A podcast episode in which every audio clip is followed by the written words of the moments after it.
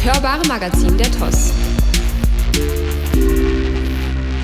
Herzlich willkommen, Hannes. Ich freue mich sehr, dass wir heute hier wieder zusammen sitzen und über den neuen TOS Offensiv Podcast sprechen.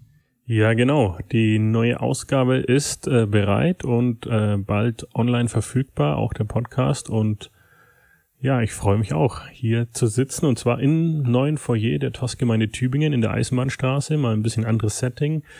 Schön mit Licht und äh, Umgebung, ja. Ja, wir haben gedacht, eignet sich eigentlich ganz gut hier, ähm, um zu sitzen und zu verweilen und zu sprechen. Und von dem her äh, freuen wir uns, euch alle heute mit reinnehmen zu können in die neue TOS Offensiv Ausgabe. Ähm, dieses Mal das TOS Offensiv Magazin. Ähm, beziehungsweise, was hat es denn damit auf sich? Vielleicht willst du mal kurz was darüber erzählen, über die Ausgabe und das Format der neuen Ausgabe. Genau, also einmal im Jahr bringen wir quasi die große Offensiv raus und das eben das Magazin, also auch im DIN A4-Format. Für alle, die vielleicht das bevorzugen, können sich schon mal freuen. Und ansonsten äh, hat es natürlich auch Platz da drin, um noch ein bisschen was reinzulegen, was jetzt in der DIN A5 nicht reinpasst. Äh, deswegen auch äh, da kann man sich schon mal freuen. Und äh, wir haben natürlich dementsprechend auch ja ordentlich viele Artikel inklusive einem großen Special. Und zwar ähm, Willst du es vorwegnehmen oder soll ich sagen? Das große Special, wollen wir es lüften, das Geheimnis? Äh, ja, also ich glaube, ich, ich sage es einfach mal. Äh, wir freuen uns sehr, und das ist noch untertrieben, aber wir sind äh, mega happy darüber, dass geehrt, ja. wir sind sehr geehrt, das trifft's am besten, äh, dass wir dieses Mal einen äh, Gastautor haben, äh, der nicht nur bekannt und berühmt ist, sondern auch sehr, sehr äh, erfahren und natürlich ein mega cooler Mann Gottes ist, und zwar Dr. Michael Brown. Er hat äh, einen Artikel für unsere Offensiv geschrieben dieses Mal. Und zwar geht es darum, ähm, ja, was Gottes Herz ist, was er vorhat, seine Pläne äh, für Deutschland und für Europa. Also wirklich ein sehr, sehr spannendes Thema. Und äh, das passt eigentlich auch zusammen mit dem Titel dieser Offensiv. Vielleicht möchtest du den nennen. Genau, Heartbeat of Heaven ist der Titel. Und äh, das ist, was wir auch in den Vorbereitungen in den letzten Monaten in den Meetings und den gesammelten Artikeln hatten, dass es wirklich, das ist, worum es gerade geht. Ähm, zum einen hier bei uns ganz lokal, aber auch weltweit sehen wir es, Asbury und andere Orte, wo einfach äh, ja Erweckungssituationen mhm. waren, Anbetungssessions und ähm, ja viel Buße, Leute, die zu Jesus gefunden haben und auch wirklich ja, finde ich erfreulich auch einfach was anderes, nicht das gewohnte sonntagliche, mhm. nur Christen gehen Gottesdienst, sondern wirklich was mitzukriegen, was Neues zu wollen und ähm, ja, ich denke, das ist das Beste, dass wir wirklich nicht schauen, wie wir können, wie können wir für uns selbst gut christlich leben, sondern was ist der Herzschlag mhm. Gottes, wie können wir ihn suchen, dass wir ja ihm begegnen und er wirklich seine Liebe und Gnade aus schütten kann über uns. Und ich denke, das ist, was man auch in dieser Zeit und sowieso immer sehr gut gebrauchen kann. Und das freut mich auch, dass natürlich eine junge Generation da wirklich sehr dran ist und danach sucht. Ähm, haben wir auch hier in den Gottesdiensten sehr stark erlebt, auch bei einem Youth Retreat aus der Gemeinde, wo ja einfach Gegenwart Gottes so stark kam, dass wir gar keinen normalen Gottesdienst durchführen mhm. konnten und das ist absolut speziell und äh, in dieser Zeit so eine Offensivausgabe rauszubringen mit diesem Gastautor und Gast Titel ist absolut äh, genial und führt ja auch noch auf eine Konferenz hin, die wir hier haben werden. Genau, ja, also wir hätten wahrscheinlich auch den ganzen Podcast oder auch das ganze Magazin füllen können, allein äh, damit, was der Herr gerade tut, weltweit. Das haben wahrscheinlich die meisten auch mitbekommen. Du hast gerade kurz erwähnt, in Asbury, dort im christlichen College, gab es ja wirklich auch eine Ausgießung, wo ein, ein, Gottesdienst eigentlich irgendwann zu Ende gehen sollte, aber einfach weiterging und dann, ich glaube, am Ende waren es 72 Stunden oder so. Äh, ich glaube, es waren eben ja so vier, fünf Tage ungefähr ging und da waren wie du es eben erwähnt hast, schon vor allem junge Leute, die angebetet haben. Und genauso hier in Tübingen hatten wir eben jetzt auch eine Zeit, wo wir uns jeden Tag getroffen haben. Also es gab offene Gebetszeiten und Anbetungszeiten unter dem Motto Call to Revival, also Ruf zur Erweckung.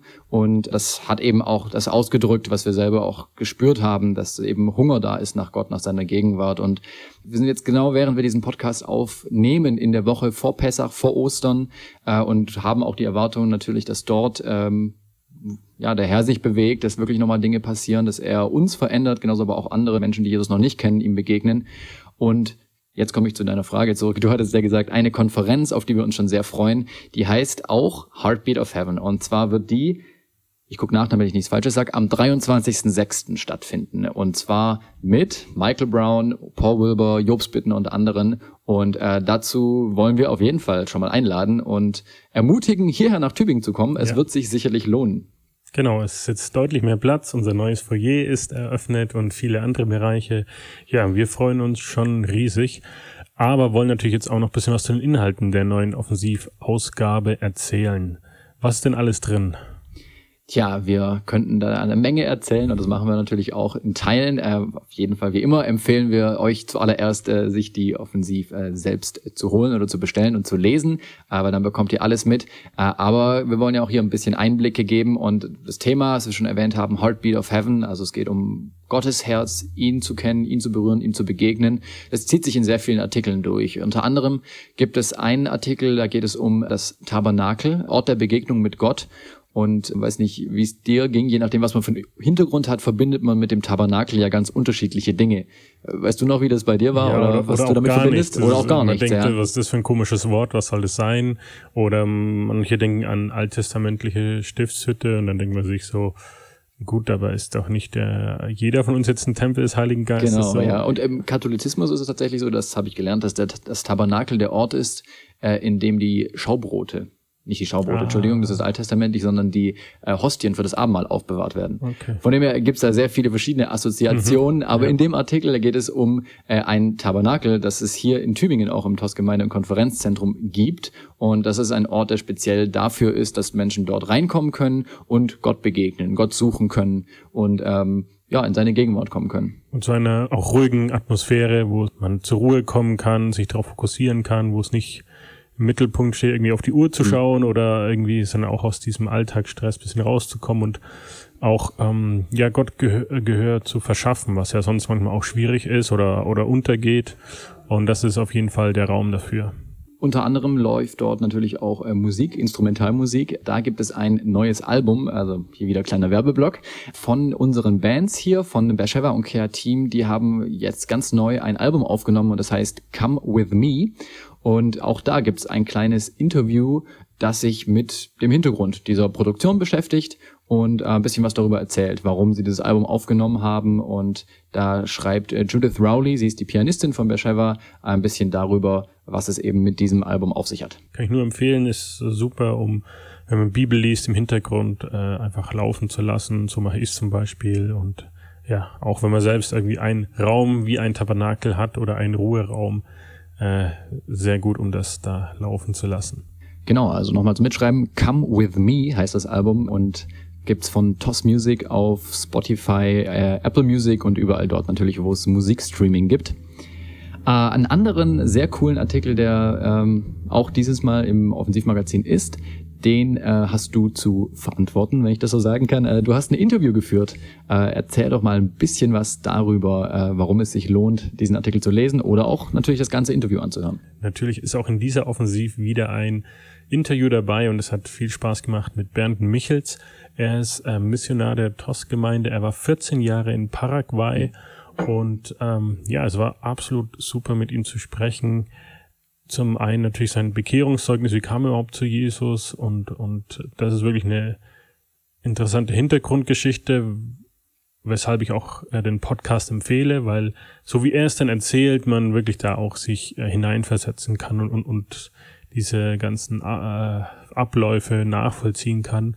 Und dann erzählt er natürlich über die Zeit in Paraguay, was wirklich auch ein Zeugnis ist, weil er selbst sagt, er, er wollte eigentlich nie Kinder und dann hatte er dort eigentlich so ein ganzes Haus voll sozusagen mhm. und auch mit seiner Frau dann, ähm, als sie eine Wohnung hatten, hatten ja auch, äh, glaube ich, drei Kinder dann mit zu Hause und äh, haben die ja dort in der Zeit großgezogen und ja, da Zeugnis erzählt und wie das Leben dort war und ähm, das war sehr ermutigend und ähm, kann ich nur empfehlen. In der Offensive ist eben die Kurzversion niedergeschrieben, aber im extra Podcast könnt ihr das Interview hören und Bernd dann live hören, was er erzählt und ähm, es ist spannend und ermutigend, kann ich nur weiterempfehlen.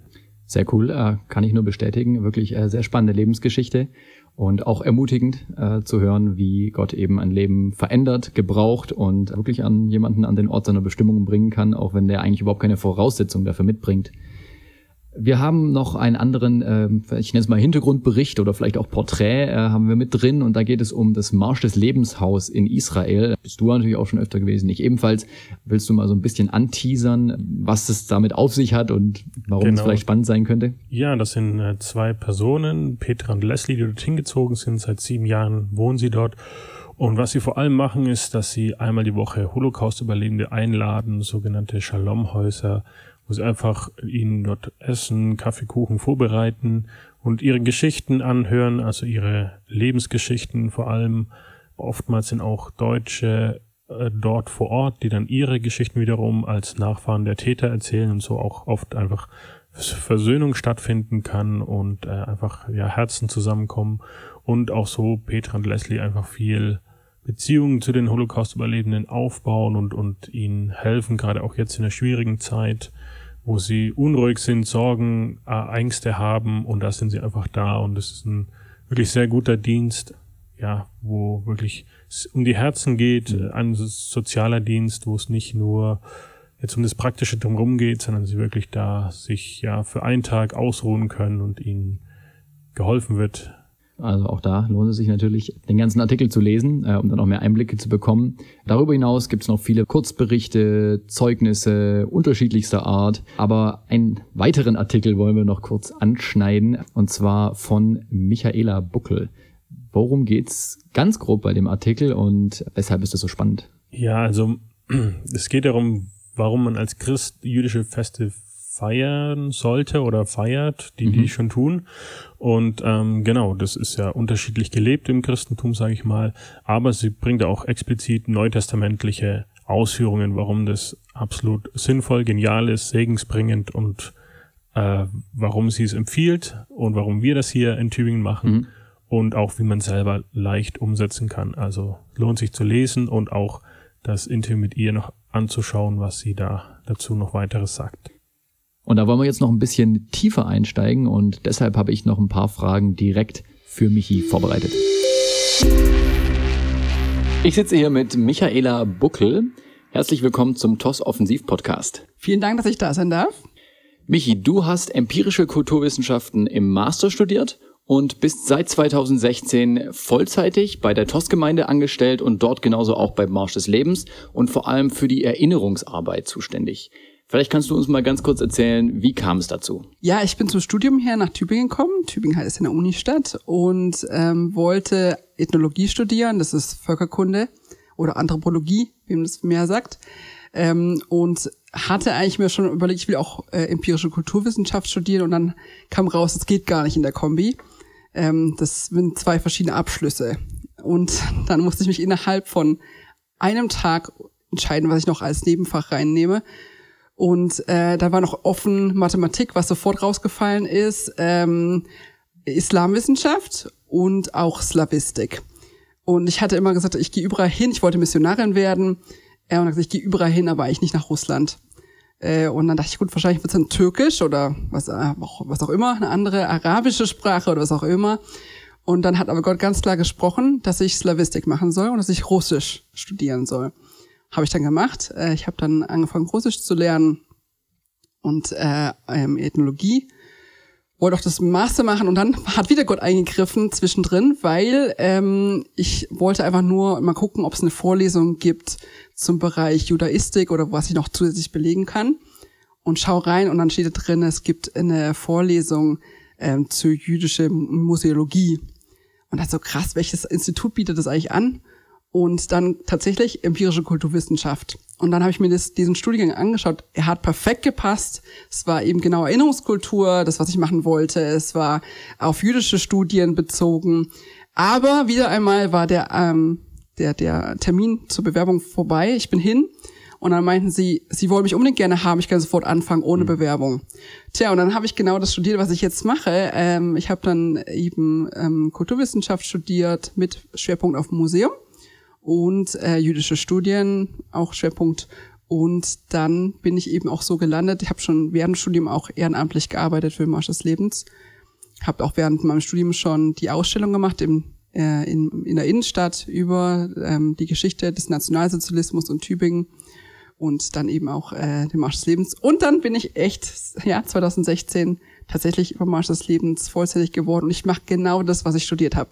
Hätte niemand planen können, aber Gott hat schon gewusst und hat perfekt geplant. Sehr cool, vielen Dank. Ja, ich glaube, das ist ja auch gerade in dem Bereich gar nicht so selbstverständlich, dass man dann auch in dem Bereich arbeitet, äh, in dem man studiert hat. Ähm, du hast gerade schon die Ausstellung in der Innenstadt in Tübingen angesprochen. Äh, vielleicht kannst du darüber noch mal einfach nur ein bisschen was erzählen für die Leute, die das nicht kennen und vielleicht noch so ein, zwei weitere Projekte für unsere Zuhörer und Zuschauer, die sich jetzt nicht so was darunter vorstellen können, was man denn als ähm, jemand macht, der Erinnerungsarbeit in der Gemeinde äh, verantwortet. Ja, genau. Ja, es ist ja auch schon, die haben ja 2013 äh, ist die eröffnet worden, der erste Teil davon. Und es hat so angefangen, dass äh, wir hatten vom Marsch des Lebens aus verschiedene Banner gemacht über die einzelnen Märsche. Und die standen eben im Keller. Es ist eines der ältesten Gebäude in Tübingen, mitten am Marktplatz. Und dort im Kellergewölbe, was ein wirklich wunderschöner Keller ist, ähm, ähm, hatten wir Banner, die über den Marsch des Lebens berichten. Und dann fingen an, ich glaube ab 2011 war das ungefähr, dass israelische Reisegruppen in den Treffpunkt kamen und ähm, wir ihnen erzählt haben, unsere Familiengeschichten, was unsere Vorfahren während der Nazizeit gemacht haben und über den Marsch des Lebens.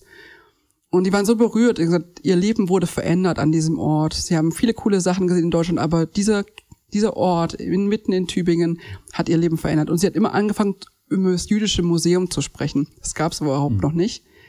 Ja, und das war dann eben auch der nächste Schritt von Berufung. Ich war da öfters dabei, weil ich in der Innenstadt gewohnt habe und dann schnell flexibel dort zu den Gruppen dazukommen konnte. Und dann hat Gott gesagt, du sollst das jüdische Museum aufbauen. Und ähm, was man dort jetzt sehen kann, ist, äh, dass man sieht über die jüdische Geschichte von Tübingen, die nicht allzu lange ist. Äh, das ist auch eigentlich ein Teil von unserem Zeugnis. Und dann aber auch, ähm, was in der Nazi-Zeit passiert ist und welche Auswirkungen das auf ganz Europa hatte. Weil obwohl Tübingen eine absolute Kleinstadt ist und war auch damals schon, hat es eine riesengroße Auswirkung auf ganz Europa. Und dann eben 2018 ging es dann weiter, was nach dem Krieg war, eben über die ganze Decke des Schweigens, dass eben nicht gesprochen wurde, äh, über die Vergangenheit äh, in den 50ern und eigentlich bis in die 80er Jahre rein und dann noch ein ganzer Teil über den Marsch des Lebens, die Bewegung, wie daraus eine Bewegung geworden ist mhm. überhaupt, wie der erste Marsch war und aber auch ein Zentrum nach wie vor, die Familiengeschichten von denen, die aufgearbeitet haben. Und dort kommen wirklich Tausende von Touristen hin. Natürlich übrigens eine Touristadt, aber auch nach wie vor jüdische Reisegruppen eigentlich regelmäßig. Sehr spannend, vielen Dank. Das bedeutet, äh, Leute, die mal in der Gegend sind, sind herzlich eingeladen, dort vorbeizuschauen, Sehr gerne. sich das mal anzugucken und dort auch mit den Leuten ins Gespräch zu kommen. Und vielleicht kannst du noch einen Einblick geben, was, was sind noch so ein, zwei andere, äh, weitere Projekte, mit denen du dich befasst, was du dort machst?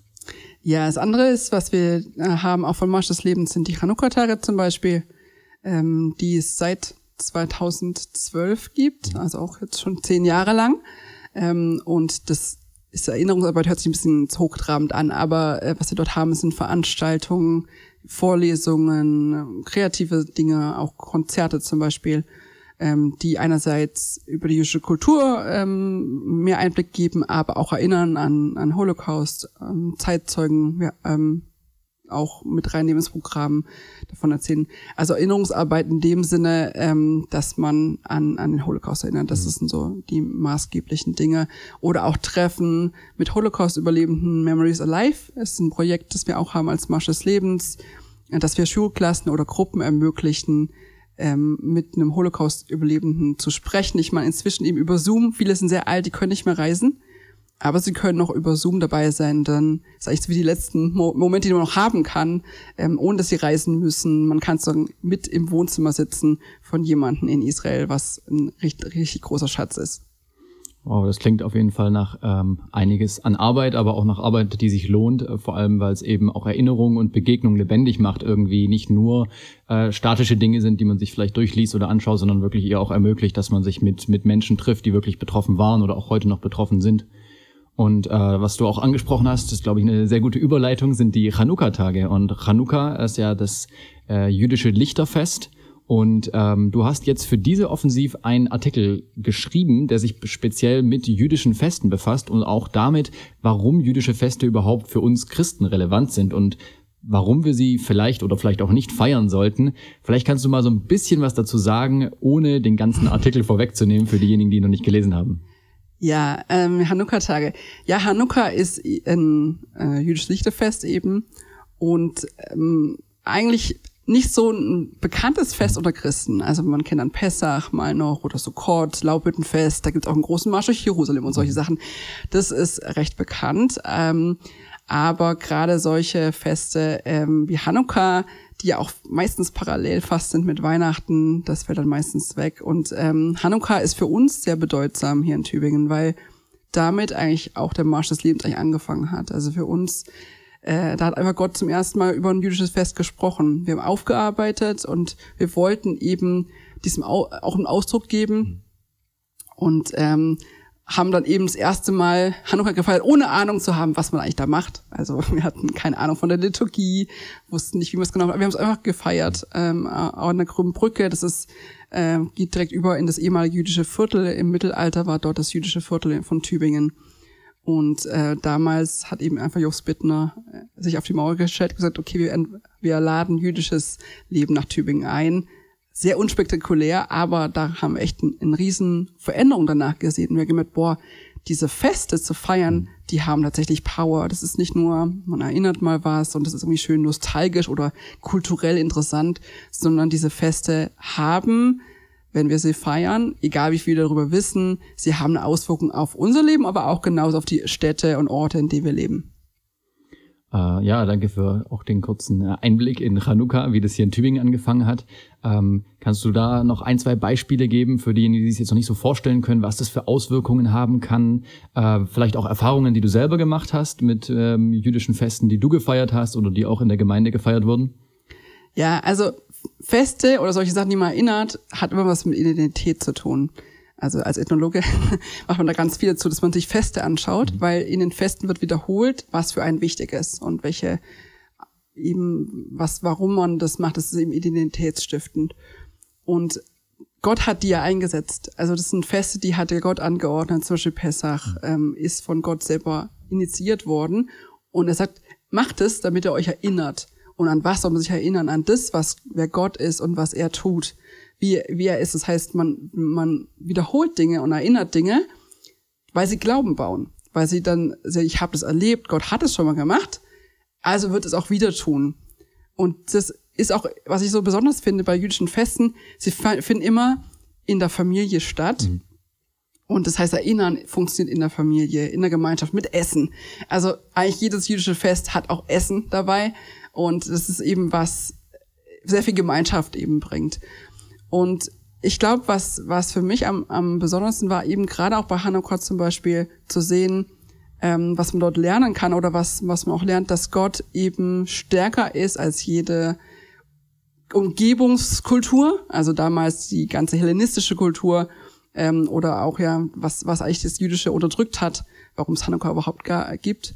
Ähm, und zu wissen, ich muss nicht zurückweichen von dem, was Gott mir eigentlich gesagt hat. Ich muss mich nicht anpassen, obwohl es vielleicht der leichtere Weg ist, aber wenn ich mich eben nicht anpasse und mich an dem festhalte, ähm, was Gott mir als Identität gegeben hat, eine jüdische Identität zum Beispiel jetzt in dem Fall, dann wird sich auch Gott dazu stellen und ich werde es überwinden, obwohl vielleicht das andere die Mehrheit ist und die viel stärker und viel größer sind. Und als jemand, der auch hier an der Uni studiert hat, ähm, wir beschäftigen uns da viel mit dem, mit dem Zeitgeist. Man ist natürlich an der Uni immer im Kern von dem, was gerade den Zeitgeist ausmacht. Mhm. Und dann zu wissen, ich stehe mit meinen, auch zu meinen christlichen Werten. Ich rück nicht davon ab, weil ich weiß, wer mein Gott ist. Und das ist dafür nicht Hanukkah, hat für mich ganz stark auch mit einem Selbstbewusstsein zu tun, äh, zu dem zu stehen, was man ist, wer man ist. Und ob das ist, als, als Christ zu leben oder auch als Jude, ähm, sich zu seinen jüdischen Wurzeln zu stellen.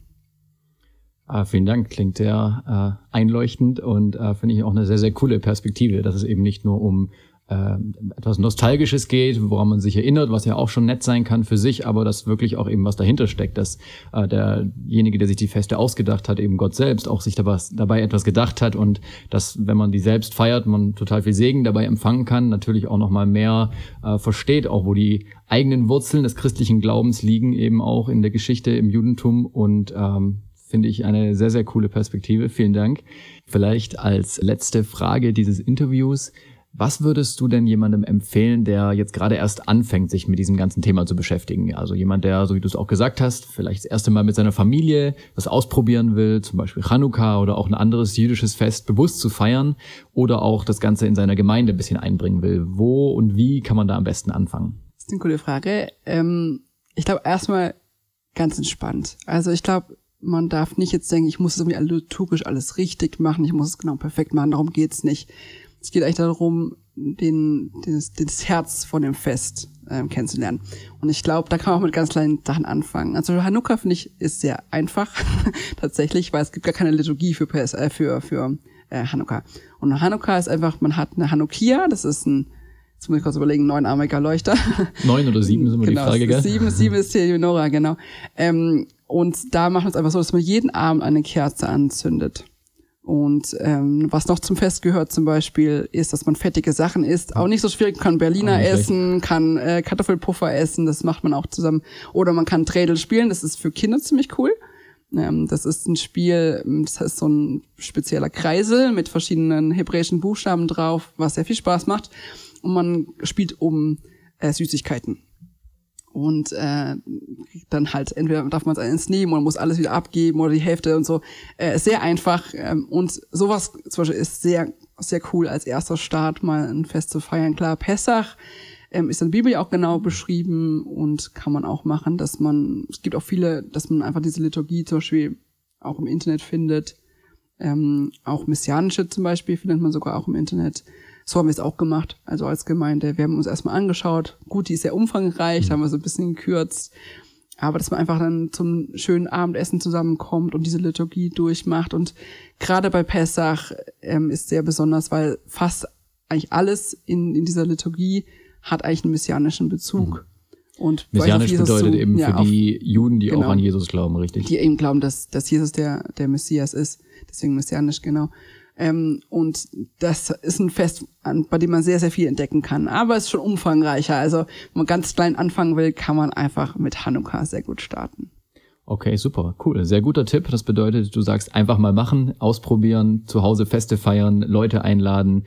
Ähm, glaube, das wird sicherlich jedem Spaß machen und jeder wird was davon haben. Und ansonsten kann man natürlich auch mehr noch in deinem Offensivartikel lesen mhm. äh, oder auch mal, wie gesagt, bei uns in Tübingen vorbeikommen, äh, die Ausstellung sich anschauen, bestimmt auch mit dir ins Gespräch kommen oder was wäre sonst noch so ein guter Anknüpfungspunkt hier in Tübingen? Auf jeden Fall gerne in der Ausstellung vorbeikommen ähm, und auch Hanukkah, wie gesagt, wir laden auch da gerne ein. Es gibt auch für die, die jetzt natürlich irgendwo in Hamburg wohnen oder noch weiter weg, äh, auch einen Livestream bei vielen Veranstaltungen. Aber gerne einfach sich mit einklinken, mitmachen, mit dabei sein, hier in der Gegend gerne zur Veranstaltung kommen. Herzliche Einladung. Vielen Dank, Michi, für das Gespräch. Es hat mir sehr viel Spaß gemacht und ich glaube, unsere Zuhörer und Zuschauer werden auf jeden Fall auch davon profitieren.